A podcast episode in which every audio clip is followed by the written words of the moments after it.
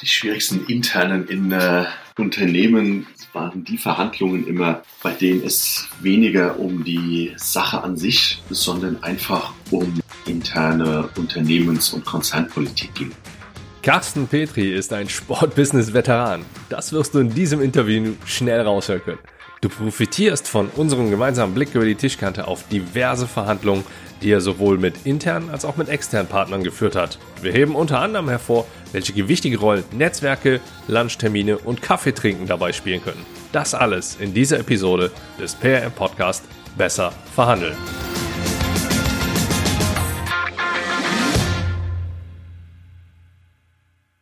Hi und herzlich willkommen. Ich bin Andreas Schrader und in diesem Podcast bekommst du wertvolle Tipps für deine Verhandlung. Damit du allerdings nicht nur meine Sichtweise hörst, hole ich mir auch regelmäßig interessante Menschen vors Mikro, um mit diesen dann über die Tischkante zu schauen. Im Sommer 2019 zog es mich mal wieder auf das Kölner Messegelände zum Spobis Gaming und Media. Dort hörte ich unter anderem eine Diskussionsrunde mit Lukas Racho in der Funktion als Vertreter der World Esports Association dem CDU-Politiker Johannes Steininger, Thomas Röttgermann von Fortuna Düsseldorf und Carsten Petri, der zu diesem Zeitpunkt noch Managing Director von Octagon gewesen ist. Dabei ging es um die Akzeptanz von E-Sport in der Gesellschaft und Carsten brachte einige Beispiele, die für mich schnell greifbar gewesen sind. Da mir Octagon absolut nichts sagte, schaute ich mir kurz deren Homepage an und siehe da, neben der Auswahl von Sponsorings und Partnerschaften und Portfolioanalysen bietet die Agentur auch den Service der Vertragsverhandlung an. Wieso mich das dann triggerte, sollte dir wohl klar sein. Carsten sprach ich direkt vor Ort an und so sympathisch, wie ich ihn auf der Bühne wahrgenommen habe, gab er sich auch daneben. Er war sofort offen für ein Gespräch und auch für ein Interview. Einzig die Terminfindung gestaltete sich etwas komplizierter, was ich jedoch eher auf meine Kappe nehme. Vor einigen Tagen haben wir es dann geschafft und du erhältst nun Einblicke in die Verhandlungen eines erfahrenen Mannes, der im Sportbusiness aufgewachsen ist. Er war bereits für den Rechtevermarkter Infront, die Agentur Actio, die später zu einem Teil von Lagardère Sports bzw. heute Sport 5 wurde, und eben Octagon tätig. Außerdem sprechen wir ausgiebig bzw. etwas ausgiebiger über die Verhandlungen, die er während seiner Zeit als Vice President, also Head of Corporate Sponsoring bei der Commerzbank geführt hat. Da er auch aktiv Startups im Sportstech-Bereich unterstützt, hat er in einer seiner E-Mail-Signaturen Sportbusiness-Veteran stehen – Allerdings muss er selbst schmunzeln, wenn er darüber spricht, denn er kann sich und seine Positionierung schon sehr gut einschätzen. Nun, ich behaupte jetzt einfach mal, dass wir das auch von einem Menschen wie ihm auch erwarten können. Sprechen wir über die Erwartungshaltung. Du kannst heute einiges über interne Verhandlungen, die Wichtigkeit von Netzwerken und ausgiebige Vorbereitungen auf Verhandlungen für dich mitnehmen. Und dazu erhältst du auch noch einen sehr guten Einblick in die Gedankenwelt eines Mannes, der schon seit Jahren in einer kleinen, teilweise, und ich zitiere, verkrusteten Branche aktiv ist. Diese Erkenntnisse könnten auch durchaus für dich den ein oder anderen Impuls bereit haben, denn du könntest zum Beispiel mitnehmen, wie du mit Menschen eines solchen Kalibers in Zukunft verhandeln kannst. Ich wünsche dir jetzt auf jeden Fall viel Spaß beim Blick über die Tischkante mit Carsten Petri. Ja, vorgestellt habe ich ihn schon, dann spanne ich euch auch nicht weiter lang auf die Folter. Ich sag Hallo Carsten. Hallo Andreas. Gassen, dann nenn uns doch mal fünf Dinge, die wir über dich wissen sollten. Ja, fünf Dinge. Immer wieder spannend, sich selbst zu reflektieren. Ähm, ich will es gar nicht zu hochtrabend machen. Erstens, ich liebe es einfach im Sportbusiness zu arbeiten. Das ist für mich das spannendste Arbeitsumfeld, das es geben kann. Ich konnte quasi mein Hobby zum Beruf machen und kann in diesem Umfeld mit ganz, ganz tollen Persönlichkeiten und tollen Menschen zusammenarbeiten. Zweitens, auch bei jeder Station bisher von meinem äh, ersten Arbeitstag an, mein Team ist mir immer extrem wichtig. Nur durch Zusammenhalt, offenen Umgang miteinander, gegenseitigem Vertrauen entsteht dann auch der Spaß, den man einfach braucht äh, an der Arbeit, um motiviert äh, seinen Job zu machen. Und dann kommt der Erfolg quasi von ganz alleine. Dann macht mich Unpünktlichkeit wahnsinnig sowohl bei, ob es ein Telefontermin ist, ob es auch einfach mal auf Zuruf im Büro ist. Ich, äh, okay, ich komme dann in zehn Minuten zu dir oder ein anberaumtes Meeting. Unpünktlichkeit, äh, wenn es sich wirklich, es kann immer irgendwas Großes passieren, gerade wenn äh, vielleicht von privat ein Anruf kommt, dem Kind geht's schlecht oder sonstiges. Voll, völlig akzeptiert, aber ansonsten ist das für mich irgendwie auch ein Zeichen von, von Respektlosigkeit. Ja, viertens, ähm, auch über die Jahre angewöhnt, vor allen Dingen in meiner Zeit äh, bei der Commerzbank mit einer wahnsinnigen E-Mail-Flut. Ich lösche E-Mails, in denen ich nur in CC stehe. Das sind sehr oft E-Mails, die einfach Cover My Ass äh, Mentalität in sich tragen und äh, das ist für mich kein, keine E-Mail an mich persönlich mit einer Frage, äh, auf die ich antworten soll, mit äh, einer Problemstellung, bei der ich helfen soll oder sonst irgendwas. Wenn es darum geht, dass ich adressiert werde, dann geht die E-Mail an mich. Ich brauche keine E-Mails und wieder lösche die zu 99 Prozent zumindest, wenn ich sehe, ich bin nur in CC, sonst werde ich nicht fertig mit meiner E-Mail-Flut jeden Tag. Und fünftens, ganz wichtig, die besten deutschen Weine kommen definitiv aus Rheinhessen. Baust du selber an? Ich baue nicht selber an, komme aber aus einem kleinen äh, Weindorf in Rheinhessen und liebe einfach die heimatlichen Weine zugegebenermaßen. Ähm, irgendwo auf der Welt äh, gibt es auch noch ein paar ganz gute Anbauregionen. Bin ein großer Fan noch von ähm, Australien und Chile, aber ansonsten deutsche Weine aus Rheinhessen, auch die roten ab und an, kann ich jedem Hörer nur ans Herz legen. Ja, man muss dazu wissen, wir haben jetzt halb elf vormittags, wo wir das Interview aufzeichnen. Ich glaube, äh, jetzt sollten wir noch nicht so intensiv über Wein sprechen. also von daher gehen wir, gehen wir mal einen Chicken weiter und, und behalten das vielleicht einfach mal nur im Hinterkopf für einen späteren Zeitpunkt. Carsten, ich bin auf dich aufmerksam geworden, hatte ich auch schon in der Einleitung gesagt, beim Spobis. Da, da haben wir direkt so ein bisschen den Kreis geschlossen zu dem Sportbusiness, das du liebst. Und Ganz besonders ist mir dabei hängen geblieben, als du dort auf der Bühne gestanden hast und gesprochen hast. Da ging es um, um das Thema E-Sport und die Akzeptanz von, von E-Sport in, in Unternehmen oder generell auch in der Gesellschaft. Und da hattest du ein Beispiel gebracht, dass das auch etwas anderes ist, wenn du mit, mit deinen Kindern so ein Stück weit fahren musst, beziehungsweise dass das E-Sport oder Videospiele im Allgemeinen schon Bestandteile, Verhandlungsgegenstände in der Kommunikation oder Interaktion mit, mit den eigenen Kids sind.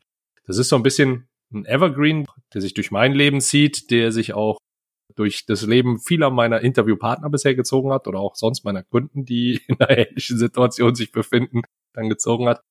Was sind denn für dich so die, die schwierigsten internen Verhandlungen, die du bisher so zu führen hattest? Die schwierigsten internen in äh, Unternehmen waren die Verhandlungen immer, bei denen es weniger um die Sache an sich, sondern einfach um interne Unternehmens- und Konzernpolitik ging.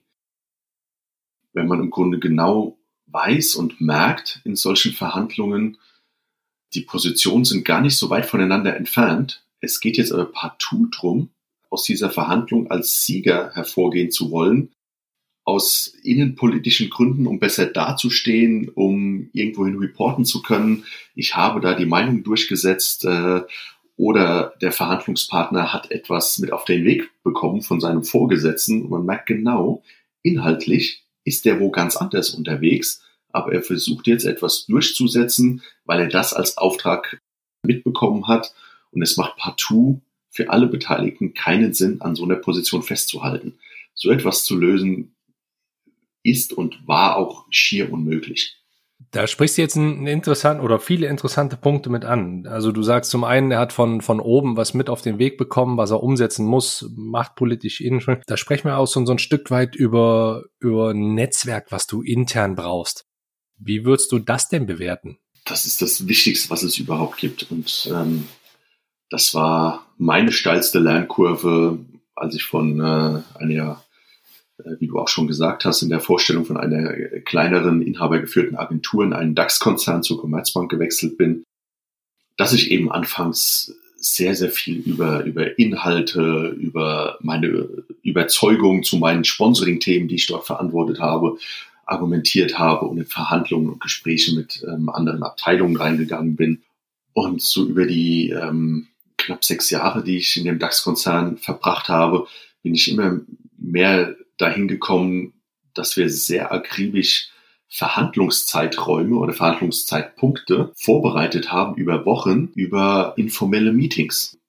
Dass ich mit äh, meinem damaligen äh, Chef, äh, dem, dem Uwe Hellmann, dem ich auch komplett vertrauen konnte, dass wir uns vorbereitet haben, wer ist in einem Lenkungsausschuss dabei, also Bereichsvorstände, Vorstände, welche Abteilungsleiter? Und wer holt wen im Vorfeld einmal ab um dann in diesen quasi richtigen Verhandlungstermin dann wirklich mehr oder weniger über die Sache diskutieren zu können und weniger noch über Befindlichkeiten.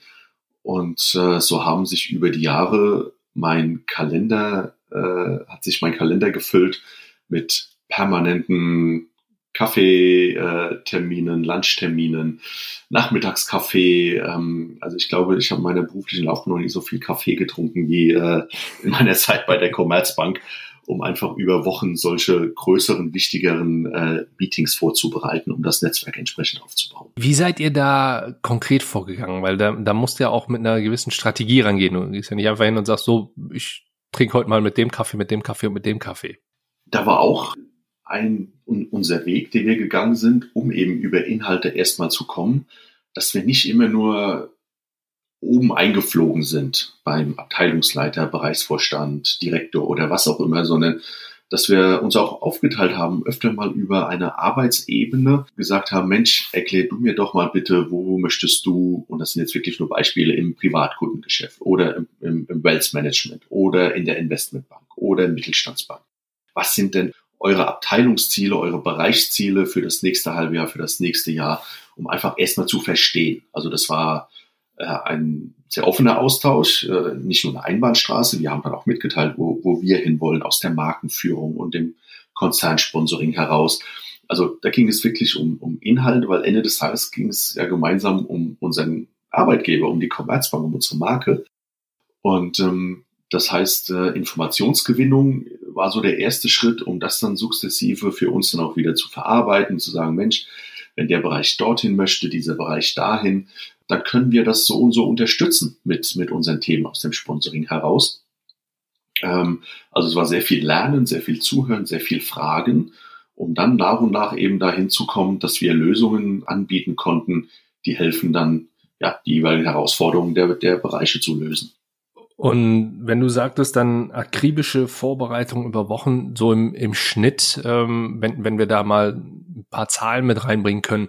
Wir sprechen ja, wenn du auch von einem DAX-Konzern sprichst, nicht, nicht unbedingt über ein Sponsoring-Etat von, von 10.000 oder so, was dann einfach mal irgendwo verbraten wird, um, um ein paar Business-Seats für eine Saison zu kaufen, sondern da gehe ich mal von aus, gehen wir eher in, in größere Ordnung. Wie muss man sich das denn zeitlich und finanziell ungefähr, ohne jetzt wirklich konkrete Zahlen zu nennen, denn vorstellen, damit wir das mal einordnen können? Ich versuche es an zwei Beispielen, wenn es darum ging, eine TV-Kampagne mit der deutschen Nationalmannschaft umzusetzen, also zu planen, äh, die Kreation zu briefen, die Kreation abzustimmen, bis es dann zur Schaltung kommt. Das waren locker sechs bis neun Monate Vorlauf. Ja, da sind, ist natürlich die Produktion dann auch äh, in Teilen mit drin. Aber da mussten wir sehr, sehr früh anfangen, wenn wir jetzt wussten, WM äh, 2014, wir möchten äh, in der Phase vor der, vor der Weltmeisterschaft einen, äh, einen Spot, eine tolle TV-Kampagne haben mit einem Geschäftsbereich. Dann haben wir, wie gesagt, so an die neun Monate vorher angefangen, uns Gedanken zu machen, was sind die nächsten Schritte, wen müssen wir abholen. Und dann, äh, dann haben wir damit gestartet. Wenn es um so ein Thema ging, wie wir verlängern den Vertrag mit dem, mit dem DFB. Wir haben in der Regel vier, vier Jahres, äh, vier Jahre Laufzeit und wir müssen hier quasi alle Geschäftsbereiche mit abholen, die ja äh, so einen Vertrag auch mit äh, subventionieren. Und dann müssen, muss das in einem Gesamtvorstandsbeschluss äh, entschieden werden, bei den Summen, über die man da spricht. Ähm, dann haben wir da wirklich schon äh, bis zu äh, zehn, zwölf Monaten vorher auch begonnen, äh, uns unsere Verbündeten zu suchen und die Argumente zusammenzutragen, bis es dann in den Gesamtvorstand geht. Und dann ist es ja auch so, wenn der Gesamtvorstand dann beschließt, ja, wir würden gerne, dann musst du ja erstmal anfangen, dann auch mit deinem äh, Vertragspartner, mit dem DFB dann zu verhandeln, um zu sagen, ja, wir haben das Mandat, wir würden gerne verlängern, lass uns in die Vertragsgespräche gehen. Jetzt habe ich in dem, in dem Interview mit Christopher Funk oder in, den, in, dem, in dem Austausch mit Christopher Funk auch häufiger schon mal gehört, dass der sich wirklich so eine Art Mindmap erstellt hat. Das äh, macht er überwiegend oder das empfiehlt er für Berufsanfänger oder beziehungsweise für Menschen, die neu in einem Unternehmen starten, damit die die, die richtigen Leute kennen und auch identifizieren können, wenn sie ihm über den Weg laufen. Bei Verhandlungssituationen kenne ich das ähnlich, ne? eine Diamantenanalyse von, von Professor Jens Weidner. Schönen Gruß an, an der Stelle in, in Richtung Hamburg. Schönen Gruß an Jens. wenn du sagst, du, du hast ja dann die, die richtigen Leute identifiziert, habt ihr die denn auch, auch wirklich, ich sag mal, wirklich durchleuchtet? Habt ihr euch die, die genauer angeguckt? Wie, wie kann ich mir das vorstellen? Zu Beginn meiner Zeit äh, bei der Commerzbank, ähm, also auch ein Grund, warum ich in die gewechselt bin, war damals, dass es keinen, keine wirkliche Abteilung für das äh, gesamte Thema Konzernsponsoring gab. Das heißt, auch viele Verträge, viele Partnerschaften waren in unterschiedlichen Geschäftsbereichen äh, verortet und ähm, das sollte damals dann einmal gebündelt werden, damit äh, eben auch Synergien entstehen, damit vielleicht auch die eine oder andere Partnerschaft, die auf kein wirkliches Unternehmen, so ein Markenziel mehr einzahlt, dann auch mal auslaufen gelassen wurde. Das war der Hintergrund, wie ich zur, zur Commerzbank kam. Und damit einhergehend haben wir auch einen Aufsatz gehabt, Projektaufsatz, wo wir wirklich alle Stakeholder mal zum Auftakt in einem großen Meeting und dann in verschiedenen individuellen Meetings beisammen hatten, um äh, auch zu besprechen, welcher Vertrag liegt noch bei dir äh, zu lernen, was wurde damit äh, bisher gemacht, unter welcher Zielstellung wurde so ein Vertrag eingegangen. Äh, die wurden nach und nach alle äh, bei meinem Team und, äh, und mir gebündelt. Und das war für mich auch so der erste Aufschlag, dass ich ja dann auch alle Ansprechpartnerinnen und Partner kennengelernt habe und sich darüber dann nach und nach ähm, eben das Bild für mich äh, ergeben hat, wer ist für welches Thema verantwortlich, äh, wen gibt es dann noch auf operativer Ebene und wer ist der Entscheider oben drüber. Ähm, in einer Mindmap haben wir das nie äh, dann groß runtergeschrieben. Das äh, hatte sich dann über diesen Projektplan, da gab es auch Unterlagen für, ähm, das hat sich darüber dann, dann schon ergeben. Und somit war klar, welches Netzwerk ich nach und nach zu pflegen habe, um äh, die ganzen Themen weiterhin voranzubringen. Mhm. Also hast du das quasi im Kopf? Ja, ja im Grunde im Kopf mhm. und wie gesagt, nach und nach auch in, in Unterlagen, also in so einem Konzern fast noch ein bisschen mehr als äh, äh, zum Beispiel auf Agenturseite wird dann doch mit sehr ausgiebigen PowerPoint-Unterlagen und Projektplänen gearbeitet, äh, wo die, ein, äh, die ersten zwei Charts immer damit gefüllt sind. Wer ist äh, der Verantwortliche, wer ist Entscheidungsträger, äh, wer ist für Teilprojekte verantwortlich. Also von daher, da gab es schon auch immer wieder Unterlagen, wo ich dann bei Bedarf mal äh, reinschauen konnte, um zu verstehen, wer äh, im Osteuropa-Geschäft äh, Ansprechpartner oder Ansprechpartner ist. Mhm. Okay. Jetzt hattest du ja eingangs erwähnt, dass auch Sportbusiness oder beziehungsweise Sportbusiness zieht sich ja bei dir wie ein roter Faden durch die komplette Karriere. Jetzt ist der, der Sport ja auch dafür bekannt, dass er ein riesen Netzwerk ist oder beziehungsweise man, man sagt ja auch immer gerne eine kleine Familie. Und ähm, wie würdest du denn denn die Wichtigkeit von einem Netzwerk im gesamten Sportbusiness betrachten oder wie wie wie wie, wie stehst du dazu? Ja, das ist auch das A und O. Äh, es ist schon extrem wichtig, ohne dass es dann den Touch von Geklüngel bekommen darf, aber ähm, ohne Netzwerk, ohne dass man auch mal einen informellen Anruf äh, tätigen kann, ähm, ist es, glaube ich, wie in vielen anderen Branchen auch äh, extrem schwierig. Weil dann ist einfach ein Grundvertrauen da, wenn man sich kennt, wenn man das Netzwerk auch pflegt. Es fällt auch ehrlicherweise leichter, auch mal kritische Themen äh, einfach mal zu besprechen, ähm, weil man äh, genau weiß, danach, äh, wenn so ein kritisches Thema mal abgeschlossen ist, geht es, geht es trotzdem weiter. Das kann in einer guten Bekanntschaft oder Freundschaft äh, dann auch nichts ändern. Und das Thema Netzwerkpflege auf eine relativ entspannte Art, damit meine ich, nicht hinterherhecheln, nicht zu verkrampft, sich vielleicht auch Positionen raussuchen, Mensch, ich muss mich mit dem und jenem vernetzen und dann alle, alle sechs Wochen mal eine, eine E-Mail oder eine WhatsApp schreiben, um ja in Kontakt zu bleiben. Das fände ich ein bisschen zu, zu, zu aufgesetzt, äh, habe das selbst nie gemacht. Hatte mal das Gefühl, der ein oder andere äh, macht's bei mir und dann gehe ich auch eher ein bisschen auf, auf Abstand. Das ergibt sich über verschiedene Stationen, das ergibt sich über Zugehörigkeit zu der Branche. Und das will auch in einer gewissen Art und Weise gepflegt werden. Aber wie gesagt, ich bin der Meinung, nicht zu verkrampft, nicht zu akribisch, nicht zu perfektionistisch und gar nicht opportunistisch. Jetzt kommen wir da auch noch mal kurz zu einem Punkt. Du hattest zum einen, klar, die, die Erfahrung bei, bei der Commerzbank oder auch zuletzt in den Agenturen war ja oftmals mit einem, ich sag mal, wo, wo das Ergebnis mit einem Price Tag versehen werden konnte. Wenn es jetzt zum Beispiel um, um so ein Thema wie E-Sport geht, wo du in erster Linie erstmal um die Akzeptanz in Anführungszeichen oder für die Akzeptanz kämpfen musst, auch intern vielleicht. Wir hatten damals die, die, die Situation ähm, in, dem, in dem Vortrag, den ich von dir gehört hatte, wo viele sich noch vom E-Sport abgewandt hatten, die mittlerweile auch schon, schon selber aktive Player im, im E-Sport sind. Das Thema ist ja eigentlich schon, schon viel zu groß, um es außer Acht lassen zu können.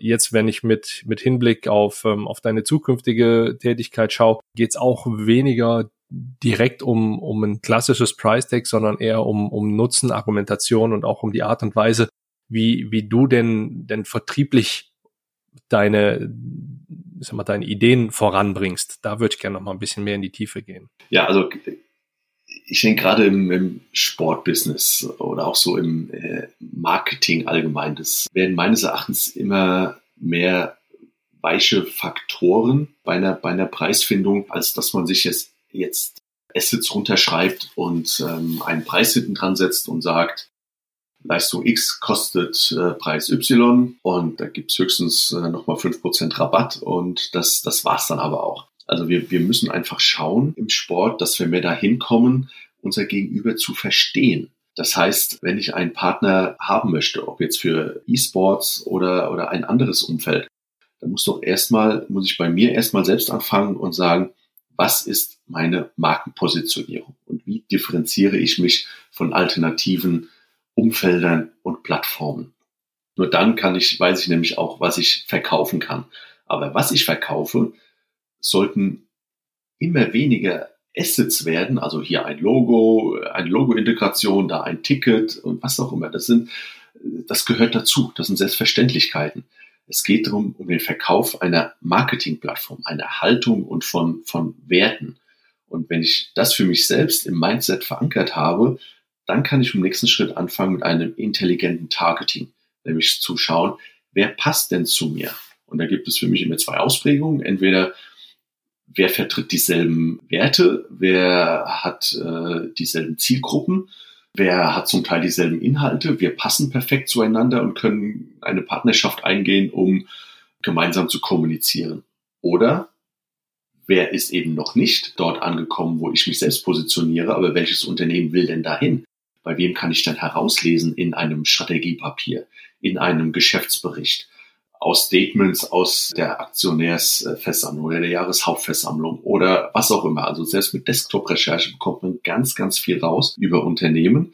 Und wenn ich über dieses intelligente äh, Targeting Unternehmen gefunden habe, auf die dann zuzugehen und zu sagen, Mensch, ich habe das und das äh, über dich gelesen, das und das äh, wurde kommuniziert, nochmal im Geschäftsbericht oder in einer in einem Strategiepapier, in einer formulierten Vision 2025, whatever ich habe die Lösung dafür. Schau mal, das sind die Werte, für die ich stehe. Das sind die Werte, bei der die Marktforschung zeigt, dass die mit mir verbunden werden. Die möchtest du für dich haben. Lass uns doch über eine Partnerschaft reden und hier was zusammen eingehen und dann helfen wir dir bei der Erreichung deiner, deiner Kommunikations- und Unternehmensziele. So. Dann bin ich in einem Gespräch, das erstmal mit Preis gar nichts zu tun hat und wo ich vorher auch gar nicht weiß, bei welchem Paket lande ich denn? Das heißt, ich gehe nicht mit einem Paket rein und sage, übrigens, ich kann dir helfen, das sind die äh, sieben Bausteine des Pakets und kostet Summe X, sondern dann geht die Arbeit eben weiter zu verstehen, was hilft dir genau, wie funktionierst du als Unternehmen, welche Region ist es nochmal, die wir jetzt gemeinsam fokussieren können. Gibt es gerade noch andere Verträge? Fangen wir also langsam an und steigern unsere Partnerschaft, weil es Budgetrestriktionen gibt, whatever. Und da würde mich jede Preis, äh, jede festgefahrene Preisindikation am Anfang einfach nur stören und könnte so ein Gespräch und Verhandlung von Anfang an zunichte machen. Irgendwann kommt man zum Preis, natürlich, aber erst dann, wenn ich auch verstanden habe, was liefere ich an Mehrwert, was machen wir an gemeinsamen Kampagnen, was gibt vielleicht auch der Partner an, äh, an Wert bei mir rein, was, was mir hilft, als Plattform zu wachsen, besser zu werden, attraktiver wiederum für andere Partner zu werden. Und dann können wir mal anfangen, in eine Preisfindung zu gehen. Das ist eine, eine coole Ableitung, die ich daraus machen kann, denn ähm, ich habe mir jetzt gerade aufgeschrieben, der Preisanker zu Beginn kann auch zerstörend wirken. Also in, in dem Fall, wenn, wenn ich in einer Verkaufssituation bin und direkt einen Price Tag dranhänge, dann bin ich erstmal raus. Das habe ich auch schon erlebt. Das kann passieren, ja. Mhm. Das ist eine, eine wertvolle Erkenntnis, gerade für die, ich glaube, gerade für die, für die jüngeren Vertriebler, die, die hier auch durchaus zuhören, das weiß ich, weil ich viel Feedback von denen bekomme. Ähm, denn äh, zum einen sage ich, ja klar, mit Ankern reingehen ist wichtig. Äh, allerdings muss es nicht immer ein Preis sein. Kommen wir gleich nochmal drauf zu, würde ich jetzt, glaube ich, zu sehr von abdriften. Hast du denn in der Vergangenheit, ähm, du hast jetzt die, die internen Verhandlungen angesprochen, die internen Überzeugungen oder auch halt Verhandlungen, wo jetzt nicht direkt eben der Preis dahinter steht, diese politischen Spielchen. Was war denn nochmal mit, mit Hinblick auf die internen Verhandlungen, was du als schwierig bezeichnet hattest? Gibt es denn, denn eine, wo du sagtest, so aus dem Erfahrungswert, so eine Verhandlung brauche ich nie mehr? Wie, wie, wie ist die abgelaufen? Ja, das war wirklich eine interne Verhandlung um eine Kampagne mit dem, mit dem DFB, die in keinster Weise inhaltlich und zielgerichtet geführt wurde äh, von unseren Verhandlungspartnern, sondern wo es wirklich nur drum, äh, darum ging, äh, sich zu beweisen und intern besser dastehen zu wollen und somit auf seiner Position zu beharren, obwohl sie auf kein einziges objektives Ziel und Argument eingezahlt hat. Wir kamen dann auch nicht weiter und so, ich, ich muss das Wort schon sagen, so, so peinlich das am Ende des Tages auch war, zwischen erwachsenen Menschen und Kolleginnen und Kollegen, hat eine unabhängige Partei sich das Thema im Auftrag von zwei Bereichsvorständen angeschaut und dann eine Entscheidung getroffen, die dann zu unseren Gunsten äh, ausgefallen ist. Und das also das war auch kein gefühlter Verhandlungserfolg. Das war einfach nur, nur peinlich und frustrierend, ähm, auch wenn es hinterher, wie gesagt, in die Richtung ging, äh, in die äh, wir sowieso wollten äh, als Abteilung.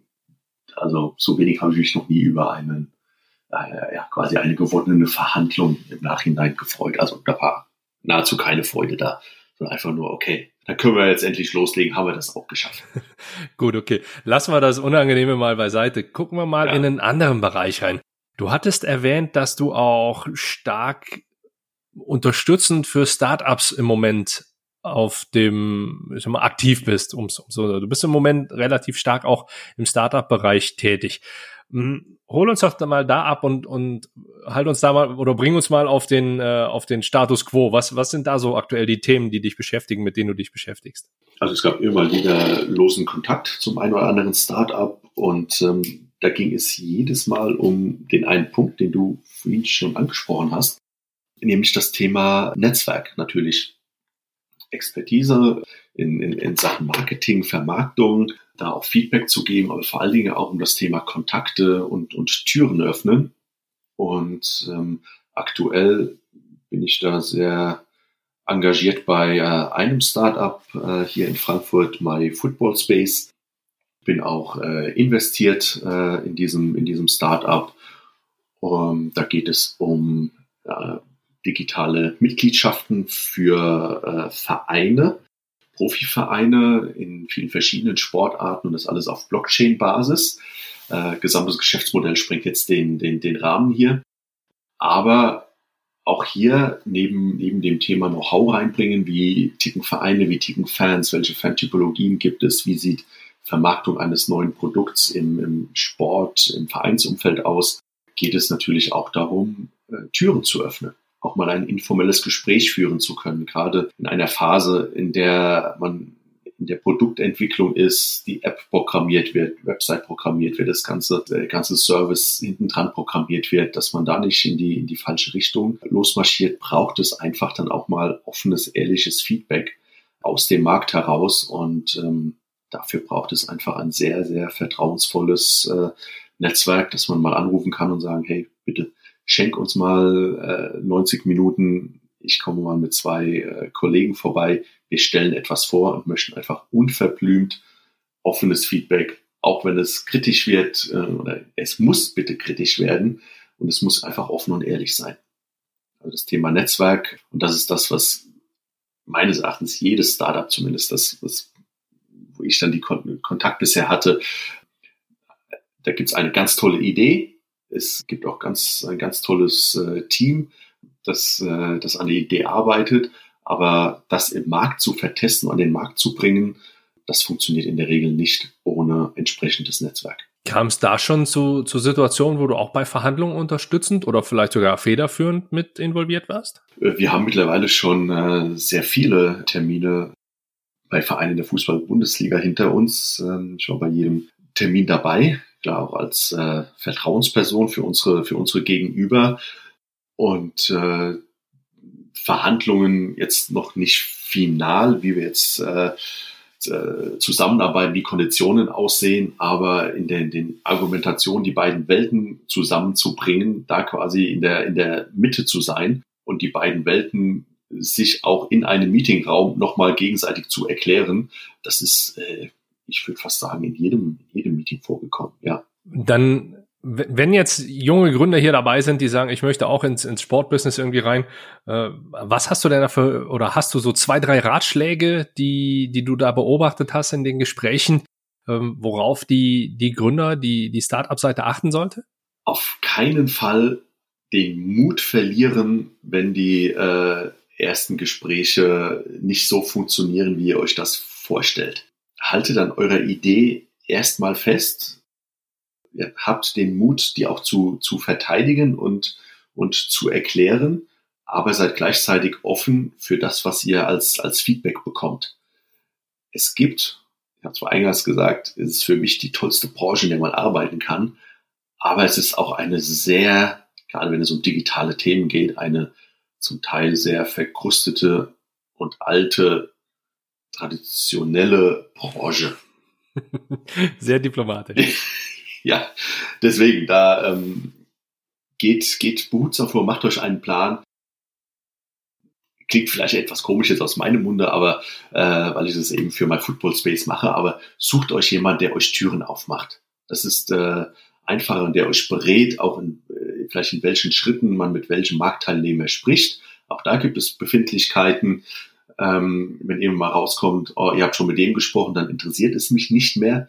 Ähm, äh, so etwas gibt es auch. Deswegen äh, schaut, äh, schaut, dass ihr einen, einen erfahrenen äh, Kenner des Sportbusiness an eurer Seite habt, der euch immer wieder Guidance geben kann, an welche Person ihr euch am besten wendet oder der euch die, äh, der euch die Tür aufmacht und eventuell auch zu Terminen äh, mitgeht um einfach so ein Grundvertrauen in die, in die Branche herzustellen. Gut, ich glaube, da, da kann schon, schon der ein oder andere was mit anfangen.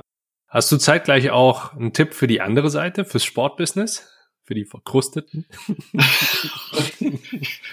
Das war gar nicht so negativ gemeint. Ich bin, kommt das Investigative. Ich habe hab eben noch Phrasenmäher mit Kai Tramann gehört. Das, das okay. Spiegel immer so ein bisschen, färbt das ab. Ah, ich, ich, ich werde diesem Startup, wir haben uns, Entschuldigung, dass ich die Frage jetzt nicht äh, direkt beantworte, äh, noch zwei Sätze davor, diesem äh, Startup äh, habe ich in meiner Signatur äh, dann sogar Sports Business Veteran drunter stehen. Von daher ähm, darf ich gar nicht über die verkrustete Branche groß schimpfen. Ich bin Teil davon, seit, seit 21 Jahren äh, dort unterwegs. Von daher ähm, ja, äh, alles nicht zu, zu, zu böse gemeint, aber äh, will auch nicht groß zurückholen. Es ist, es ist wirklich so. Also von daher der Tipp, äh, Antwort auf deine Frage. Bitte offener sein und mutig sein, auch mal etwas auszuprobieren zumindest die Startups, die, die ich bisher gesehen habe, mit denen ich im Gespräch war und jetzt auch mein Football Space, da geht es gar nicht im ersten Schritt um große Investitionen. Es geht darum, etwas Neues an den Start zu bringen, um den Verein besser zu machen, in unserem Fall auch um die Fans wieder näher ranzuholen. Und da geht es um neue Technologien. Habt bitte keine Berührungsängste, habt auch keine und habt bitte keine Angst davor, dass ihr euch euer gesamtes Geschäftsmodell oder eure Fans und Mitglieder verkraut, wenn ihr mal etwas Neues äh, ausprobiert. Ihr redet alle von den jungen Zielgruppen, die ihr erreichen müsst, müsst ähm, und wollt, um zu, zukunftsfähig zu sein. Dann lasst bitte auch Raum für, für Startups, gerade technologiebasierte Startups, um das eine oder andere auszuprobieren und dann Ende Tages auch bei dem die Themen weiter zu verfolgen, die sich dann auch als wertvoll erwiesen haben. Und da an den Punkt, diese Entscheidung treffen zu können, an den Punkt kommt man nur, wenn man vorher etwas ausprobiert hat, weil ein Startup kann nicht um die Ecke kommen gleich mit dem fertigen finalen Business Case und, äh, und Produkt. Das kann nur gemeinsam final entwickelt werden. Ja, ich glaube, in, in Deutschland sind da schon ein paar richtig gut unterwegs. Also Frankfurt, Köln sind, glaube ich, auch sehr, sehr aktiv, was, äh, was den Fokus auf, auf, auf Startup-Unterstützung gerade im Tech-Bereich betrifft. Bei Hoffenheim liegt es sehr, sehr nah, dass da auch, äh, auch viel gemacht wird. Ich bin mir nicht ganz sicher. Ich kann mir sehr gut vorstellen, dass in Leipzig da auch schon, schon ähnlich stark oder dass man da auch schon ähnlich stark investiert oder auch schon, schon als, als Ehrensprecher Player am Markt wahrgenommen wird. Hm, und ich glaube, an, an vielen anderen Orts ist man so langsam aber sicher auch auf den Trichter gekommen, oder? Dem ist nichts hinzuzufügen. Es gibt glückliche Ausnahmen und äh, bei den anderen hast du auch die richtige Formulierung gewählt, äh, ist man langsam auf den Trichter gekommen. Und das gilt es jetzt weiter zu forcieren, gerade in der aktuellen Phase. Keine Zuschauer, keine Fans in den, äh, in den Stadien. Irgendwo muss ich ja schauen, dass ich über digitale Lösungen und äh, Integration von Tech-Anwendungen äh, wieder näher an die Fans herankomme, weil ich glaube, bis wir wieder komplett ausverkaufte Stadien haben, bis wieder irgendwie 40, äh, 60, 70.000 Menschen in einem Stadion ein Fußballspiel verfolgen, das wird noch etwas dauern. Das wird definitiv nicht in der Rückrunde der laufenden Saison passieren und ob es im Sommer 2021 zum Start der neuen Saison der Fall sein wird, das wage ich auch noch zu bezweifeln. Da bin ich auch ziemlich nah, nah dabei dran. Ich glaube, die, die Situation, so wie wir sie im Moment haben, mit Lockdown und ohne Zuschauer, wird uns noch ein ganzes Weilchen begleiten. Und bis wir wieder in den Bereich kommen, wo wir eben genau das haben, wie du es gerade dargestellt hast, wird auch noch ein bisschen, ja, ist das so schön, Wasser den Rhein runterfließt. Ja. Gut, Carsten, dann fasse ich an der Stelle mal kurz zusammen, was wir jetzt so für Verhandlungssituationen aus unserem Gespräch jetzt mitnehmen können. Das erste, was ich als Learning mir notiert habe, ist interne Verhandlungen. Gerade wenn es um politische Themen, um vielleicht sogar innerpolitische Themen geht, sind in der Regel deutlich schwieriger als die, wo es rein um Preissituationen geht. Denn da ist die Motivation dahinter schwerer zu erkennen. Und da bedarf es einer, einer etwas anderen Vorbereitung. Und das ist auch nicht immer unbedingt so einfach zu begründen, wie es halt eben bei Preisen ist. Ja, da ist teurer oder je günstiger, desto besser. Ich habe eine, eine Grenze. Bei politisch motivierten Entscheidungen oder Motiven, die im Hintergrund vielleicht gar nicht so direkt erkennbar sind, wird es dann schnell deutlich komplizierter. In dem Zusammenhang habe ich auch wieder das Thema, was ich als klassischen roten Faden in so ziemlich jede Episode hier mit reinpacken kann. Das Thema Vorbereitung. Du sprachst von einer akribischen Vorbereitung, die teilweise sogar Monate in Anspruch genommen hat für natürlich auch voluminöse Verhandlungssituationen, wo auch, ich sag mal, nicht nur, nicht nur Inhalte vorbereitet wurden, sondern die kompletten Rahmenbedingungen geschaffen wurden. Und das ist etwas, was sich jeder auch für seine Verhandlungssituation mit auf die Fahne schreiben kann und hier jetzt aus unserem Gespräch mitnehmen kann. Jahresgespräche zum Beispiel, Lieferantengespräche oder auch Gehaltsverhandlungen sind Dinge, die du über Monate hinweg vorbereiten kannst. Damit meine ich nicht, dass du dich da hinsetzen sollst und dir Forderungen aufschreiben sollst oder dir Strategie oder Taktik überlegen sollst, sondern dass du deine Strategie am besten im Vorfeld schon so gewählt hast, dass du die dann taktisch umsetzt. Du hattest das Netzwerken, was ein weiterer Punkt ist, den ich gleich nochmal aufgreifen werde, angesprochen. Dieses strategische Netzwerken, was, wenn es falsch gemacht wird, dazu führt, dass du dem Gegenüber auf den Wecker gehst, so wie, wie du es ja. auch beschrieben hattest, wie es einige bei dir dann, dann nicht ganz so, so professionell oder so clever gemacht haben, wie es man, wie man das eventuell machen kann, äh, dann, dann umsetzen. Das kann dir an vielerorts und an vielen verschiedenen Stellen weiterhelfen. Beim Thema Gehaltsverhandlungen ist das zum Beispiel etwas, wenn du über einen langen Zeitraum dich mit den richtigen Leuten im Unternehmen auseinandersetzt und mit denen verknüpfst, deren Meinung reinholst und anders performen kannst und dann auch besser darstellen kannst, wie du in Zukunft noch mehr für das Unternehmen machen kannst und wie das Unternehmen von dir und deiner Leistung noch mehr profitieren kann, dann hast du einen sehr, sehr guten Grundstein gelegt, um in, einem, in einer Gehaltsverhandlung ein deutlich besseres Ergebnis rausholen, als wenn du einfach nur reingehen würdest und sagst, hey, ich habe vor drei Wochen angefangen, hier jetzt mehr zu tun und äh, siehe da, das und das habe ich in, der, in dem ganzen letzten Jahr alles erreicht. Ich bin über meine Ziele hinweg und und und und und. Denn die Vergangenheit interessiert in einem solchen Fall eher weniger. Also von daher akribische Vorbereitung und auch auf eine Verhandlungssituation schon schon hinarbeiten und die Verhandlung nicht nur als als ein, ich sag mal, finales Spiel ansehen, Wobei, bleiben wir im Sport, das ist eine schöne Metapher. Hm, du, du arbeitest halt auf ein Finale hin. Nur du musst dafür auch erstmal die Gruppenspiele, du musst die Qualifikation, die Gruppenspiele, die, was kommt dann, Achtelfinale, Viertelfinale, Halbfinale erstmal spielen. Und da musst du auch entsprechend vorbereitet sein. Und die Spiele sind nicht alle gleich. Ja, du spielst gegen andere, in Anführungszeichen, Gegner. Und das ist etwas, was du wissen solltest. Netzwerk. Netzwerk Netzwerk, Netzwerk. da geht's nicht darum, ähm, wer hat die meisten Kontakte bei LinkedIn, Xing oder wo auch immer oder in seinem Handy stehen, sondern da geht's halt wirklich darum, mit wem kann ich welche Informationen teilen, nutzen, wer bringt mich wann, wie weiter.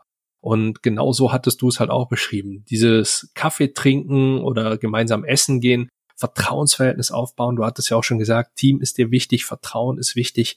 Ähm, das, das spielt da alles zusammen. Und so kann ich dir auch nur empfehlen, such dir die richtigen Leute aus und auch generell schau dir alle Leute mal an, mit denen du zu tun haben könntest. Denn bei uns sagt man, man sieht sich immer zweimal im Leben und du weißt vielleicht auf den ersten Blick noch gar nicht, wer wo welche Verbindung hat und wen du wo wie oder wer dir wo wie nutzen kann. Auf der anderen Seite ist natürlich auch ganz wichtig, du musst genauso etwas in dein Netzwerk reinspielen. Du hattest es gesagt, so, ähm, ich würde gern wissen, wo wollt, wo wollt ihr hin, welche Ziele habt ihr, wo können wir da andocken, wo sind unsere Ziele? Du hast über deinen Austausch gesprochen, klassisch auf Augenhöhe. Das ist etwas, was in, gerade im, im Bereich des Netzwerkens auch nochmal extrem wichtig ist. Und somit hilft dir das auch in, in Verhandlungssituationen extrem weiter. Es ist und bleibt eine Frage der Informationsgewinnung. Da sind wir bei dem Targeting auch nochmal mit dabei. Und etwas, was du angesprochen hast, wo ich mal mit reingegangen bin und diesen Anti-Preisanker äh, ja. mal mit reingepackt hattest, ähm, wenn du von vornherein dich auf ein gemeinsames Ziel fokussierst und erstmal das große Ganze in Aussicht stellst, und dann Stück für Stück den Weg gemeinsam mit deinem Gesprächspartner, mit deinem Verhandlungspartner dahin aufbaust, dann wirst du ein, ein deutlich belastbare, eine deutlich belastbarere Beziehung aufbauen und du wirst auch mit einer sehr hohen Wahrscheinlichkeit viel mehr Akzeptanz haben. Und das Ganze im Zusammenhang erleichtert dir auch eine Verhandlung. Da geht es zum einen darum, die, die Situation ein wenig zu entschärfen, zum anderen darum, ein gemeinsames Ziel zu erreichen. Denn das ist das, was du ja mit einer Verhandlung halt bezwecken willst. Du kannst dieses Ziel nicht alleine erreichen. Du benötigst ja dein Gegenüber, damit ihr gemeinsam dieses Ziel erreicht. Und da ist es dann auch wichtig, anders als es im Sport vielleicht an vielen anderen Stellen die Situation ist, dass man nicht gegeneinander spielt und nicht nur der eine gewinnt, sondern dass ihr gemeinsam dieses Ziel erreicht. Das ist das, was das Entscheidende dabei ist. Und das kannst du dir in der Situation auch nochmal hier aus dem Gespräch dann mitnehmen. Wir hatten die internen Machtspielchen angesprochen, die insgesamt sehr, sehr kompliziert sind. Die werden wir nicht los. Wichtig ist zu erkennen, dass gerade ein solches Machtspiel, ich sag mal, durchgeführt wird oder dass das die treibende Kraft ist. Das ist sehr einfach oder das, das wird einfacher daran zu erkennen sein, wenn du über ein entsprechendes Netzwerk verfügst. Wenn du noch nicht über dieses Netzwerk verfügst, macht es vielleicht Sinn, sich entsprechende Verbündete zu suchen. Das ist eine, eine Vorgehensweise, du sprachst den, äh, den, den, den, den Branchenkenner, den Berater an, den, den Sportbusiness-Veteran. Das, das werde ich auf jeden Fall auch noch mit in die Beschreibung reinnehmen. Super. Na, das du jetzt weg. Ähm, ja. Den sprachst du an. Und genau so kannst du dir auch auf deiner gegenüberliegenden Seite, beziehungsweise ob es abteilungsintern oder vielleicht sogar abteilungsintern, teamübergreifend oder auch firmenübergreifend ins andere Team ist, kannst du dir sogenannte V-Leute aufbauen. So habe ich es in meinem Sprachgebrauch kennengelernt. Das bedeutet, du hast auf der anderen Seite jemanden, den du mit Informationen füttern kannst, der dich auch wiederum mit Informationen füttert. Und der kann dir zum Beispiel auch diese Information dann halt geben. Hey, pass auf, der kann nicht gut mit dem oder der verfolgt die und die Agenda. Das sind alles Punkte, die sind vielleicht sogar die hauptentscheidenden Argumentationen oder die Dinge, die du beantworten solltest, wenn du in der Verhandlung erfolgreich abschließen kannst. Also von daher unterschätze dein Netzwerk nicht. Und dieser, dieser alte Spruch, den wahrscheinlich jeder schon mal irgendwann irgendwo gehört hat, Wissen ist Macht, ist hier eins zu eins ein Paradebeispiel dafür, wie das Ganze dir in Verhandlungssituationen auch weiterhelfen kann. Ja, absolut. Das hatte ich ja vorhin auch mit den Beispielen äh, von Gesprächen mit äh, gerade operativ äh, tätigen Kolleginnen und Kollegen dann bis hin zu den, zu den Entscheidern. Äh, das zahlt alles darauf ein, etwas, etwas zu erfahren, Verbündete zu gewinnen. Und es gibt immer, ob man jetzt intern verhandelt oder auch mit Kunden, es gibt immer ein Organigramm. Das ist relativ offensichtlich, aber es gibt auch immer ein Psychogramm. Und das über Idealfall, wenn das möglich ist, äh, über Vorabgespräche sich quasi zu erstellen, das dann eben aussagt, wer ist denn vielleicht wirklich der Entscheider, auch wenn er im Organigramm eine Stufe drunter steht oder an der Seite steht. Mhm. Wer hat welche Hidden Agenda, wer beeinflusst wiederum wen. Also für sich äh, neben einem Organigramm das Psychogramm äh, zu kennen, äh, seiner, seiner Verhandlungspartner oder des äh, des Teams äh, auf der anderen Seite. Das kann extrem hilfreich sein, um dann seine eigene Verhandlungstaktik äh, daran auszurichten, entweder in dem Verhandlungstermin oder eben auch im Vorfeld durch, durch Gespräche, durch informellen Austausch und entsprechende Vorbereitung. Da allein können wir, glaube ich, nochmal eine, eine halbe Stunde drüber sprechen. Da sprechen wir über formellen Alpha, informellen Alpha, wenn es jetzt um, um Team geht, um die klassische Situation, welche Entscheidungsmacht hat die Assistenz äh, oder der, der Referent äh, eines Vorstands etc. Ähm, oder auch einfach nur die, die Vorzimmerdame, die überhaupt erst darüber entscheidet, ob du mit dem Entscheider sprechen kannst oder nicht oder schon ein Häkchen dran macht oder nicht. Welche Entscheidungsmacht hat, hat der oder die Recruiterin, wenn es darum geht, dich, dich einzustellen? Äh, HR generell in Verhandlungssituationen, wenn es um Gehaltsgespräche geht und, und, und, und, und. Wie gesagt, da, da könnten wir, glaube ich, eine eigene Episode noch draus machen. Gut. An der Stelle kommen wir zu den fest vorgeschriebenen Fragen, die ich dir auch schon übermittelt habe. Ähm, noch nenne ich sie Deep Dive. Das werde ich in, in Zukunft ändern, hatte ich auch schon mal schon mal angesprochen. Du wirst einer der der letzten sein, die die die noch so in, in der Form gestellt bekommen und zumindest unter dem Namen Deep Dive äh, beantworten dürfen. Das heißt, ich habe sieben kurze Fragen an dich, hätte gern kurze Antworten und eine kleine Erklärung. Wenn mir das zu lang wird, dann unterbreche ich dich. okay, okay legen wir los. Carsten, meine erste Frage an dich. Worauf bist du stolz? Darauf, dass ich trotz reiseintensiven Jobs und Sportbusiness bringt es mit sich, viel auch Abend- und Wochenendeinsätzen und Themen, dass ich es im Großen und Ganzen schaffe, meine Zeit in einem ausgewogenen Verhältnis zwischen meiner Familie, meinen Kindern, dem Job selbst und auch äh, eigenem Sporttreiben äh, für mich selbst äh, schaffe, einigermaßen ausgewogen meine Zeit zu verteilen und äh, allem gerecht zu werden. Auf was kannst du am besten verzichten? Da gipfelt einiges von dem, äh, was wir bisher besprochen haben, drin in der Antwort. Also auf definitiv auf Meetings, ob das Verhandlungen oder sonstige Präsentationen sind, aber auf Meetings, für die sich die Teilnehmer nicht vorbereitet haben. Denn das ist für mich pure Zeitverschwendung, führt zu Frustration bei allen Beteiligten ähm, und zeigt einfach eine ganz geringe Wertschätzung für die anderen Meeting-Teilnehmer, wenn man in so ein Meeting einfach reinschlurft, sich hinsetzt und äh, so quasi sagt, was, was machen wir denn heute? Was steht denn auf der Agenda? Und äh, ja, dann schauen wir, was wir da machen. Okay, ja, nachvollziehbar. Ja. Wer oder was inspiriert dich? Ich äh, versuche immer wieder äh, viel zu lesen, äh, immer mehr auch Audio äh, zu nutzen.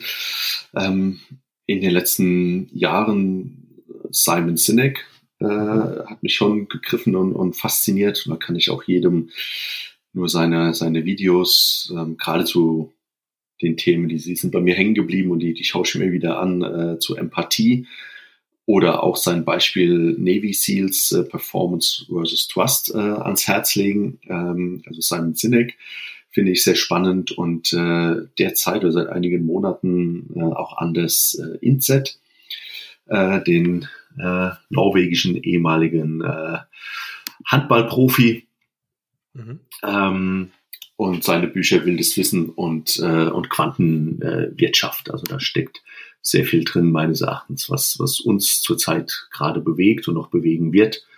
Ähm, wie viel Technologie äh, braucht es, müssen wir jede letzte, äh, jeden letzten technischen Fortschritt äh, auch nutzen, auch wenn wir dazu in der Lage sind, oder wie viel Zeit nehmen wir uns noch, uns mal zurückzunehmen, zu reflektieren und ähm, ja, auch ein paar menschlichere äh, Sachen wieder in den Vordergrund zu stellen, als ähm, jede technologischen Innovation hinterher zu rennen. Hm. Damit hast du, glaube ich, die nächste Frage auch schon weitestgehend beantwortet. Wie bildest du dich weiter? Ja, äh, lesen, äh, Podcasts, immer auch mal wieder externe ähm, Angebote. Ähm, hatte auch das Glück, äh, dann parallel zu, zu meinen Jobs, ähm, sowohl mal an der European Business School äh, nochmal äh, zu ja, zu studieren, also managementmäßig kein komplettes Vollstudium, äh, Management-Institut St. Gallen, äh, Strategieseminare besucht. Ähm, das ist insofern immer wieder sehr hilfreich äh, A, bezüglich der Inhalte, äh, die dort vermittelt werden, aber auch ähm, A, Netzwerk und Austausch, vor allen Dingen Austausch, weil da dann äh, im Gegensatz zu, zu äh, dann klar Foren, Messen, Kongressen im Sportbusiness äh, trifft man die von dir vorhin so schön benannte Sportbusiness-Familie immer wieder. Das ist auch sehr, sehr wichtig und ist ja auch das, das Kernbusiness. Aber äh, wenn man mal ans Management-Institut St. Gallen geht und an, und an, die European Business School, da trifft man dann eben auch auf äh, Teilnehmer, äh, die haben erstmal Fragezeichen in den Augen und sagen, was machst du im Sportbusiness? Was, was, was machst du? Verkaufst du Adidas-Schuhe? Oder mhm. nee, nee, du, da gibt's noch ein paar mehr Berufsfelder, so und so und so. Und da ist man in einem ganz anderen Austausch. Und mhm. allein durch die Fragen, äh, die man da gestellt bekommt, reflektiert man selbst immer mal wieder sein eigenes Tun im Job ganz anders. Ähm, also auch wirklich immer wieder rauszugehen, externe Angebote zu nutzen.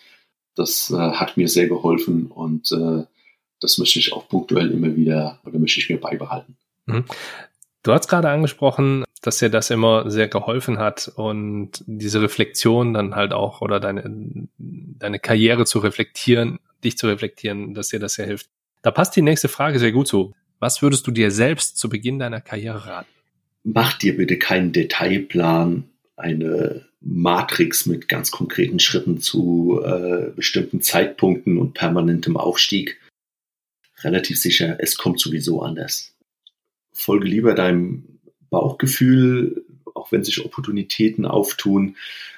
Entscheide über einen Job, Jobwechsel, ob extern oder auch intern äh, durchaus danach interessiert mich das Thema, finde ich das Thema spannend, ist das neu für mich und umgebe ich mich neu mit äh, Menschen, äh, ob auf derselben Ebene, Kolleginnen und Kollegen oder auch Vorgesetzten, die mich weiterbringen, die ich interessant finde, denen ich vertrauen kann und die mich fördern und mit denen ich Spaß haben kann beim Arbeiten.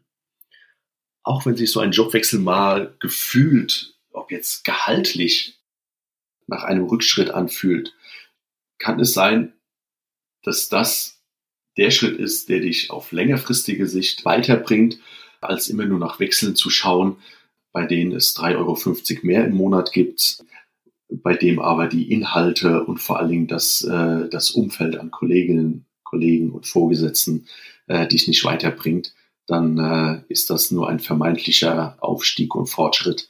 Deswegen nicht immer nur danach gehen, sondern auf Bauchgefühl vertrauen und eher inhaltlich thematisch und auf Menschen basiert wechseln. Wie lautet dein Verhandlungstipp an unsere Zuhörer? Bereite dich gewissenhaft und akribisch auf jede Verhandlung vor. Und das nicht immer nur mit Blick auf Verhandlungserfolg, sondern wirklich ernsthaft, auch aus Respekt gegenüber deinem Verhandlungspartner. Versuche deinen Verhandlungspartner seine Motive zu verstehen dann ergeben sich Lösungen oft von ganz allein, von, von ganz alleine. Und auch das Thema in Verhandlungen. Es geht ja in der Regel doch wirklich darum, dass man langfristig äh, aber dass man eine Basis legt für eine langfristige, ich nenne es mal Partnerschaft, ob sie ähm, die Gehaltsverhandlung ist, die du angesprochen hast. Auch da geht es ja im Grunde nicht drum, okay, jetzt Gehaltserhöhung, dann bleibe ich halt noch ein Jahr hier, sondern es geht um Langfristigkeit und da sind Kompromisse in den Verhandlungen kein Zeichen von Schwäche, ganz im Gegenteil. Die sind oftmals wirklich die perfekte Basis für sehr langfristige Partnerschaften. Deswegen beharre nicht auf deinen vorher festgelegten Zielen, hör deinem Gegenüber zu, verstehe ihn, schließe Kompromisse, wenn es sich dann weiterhin gut anfühlt und dann ist die Basis gelegt für langfristiges Zusammenarbeiten, für langfristige vertrauensvolle Partnerschaften. Und womit wirst du in diesem Jahr aufhören? Wir haben ja jetzt schon äh, Anfang Dezember, von daher da bleibt mir gar nicht mehr viel Zeit.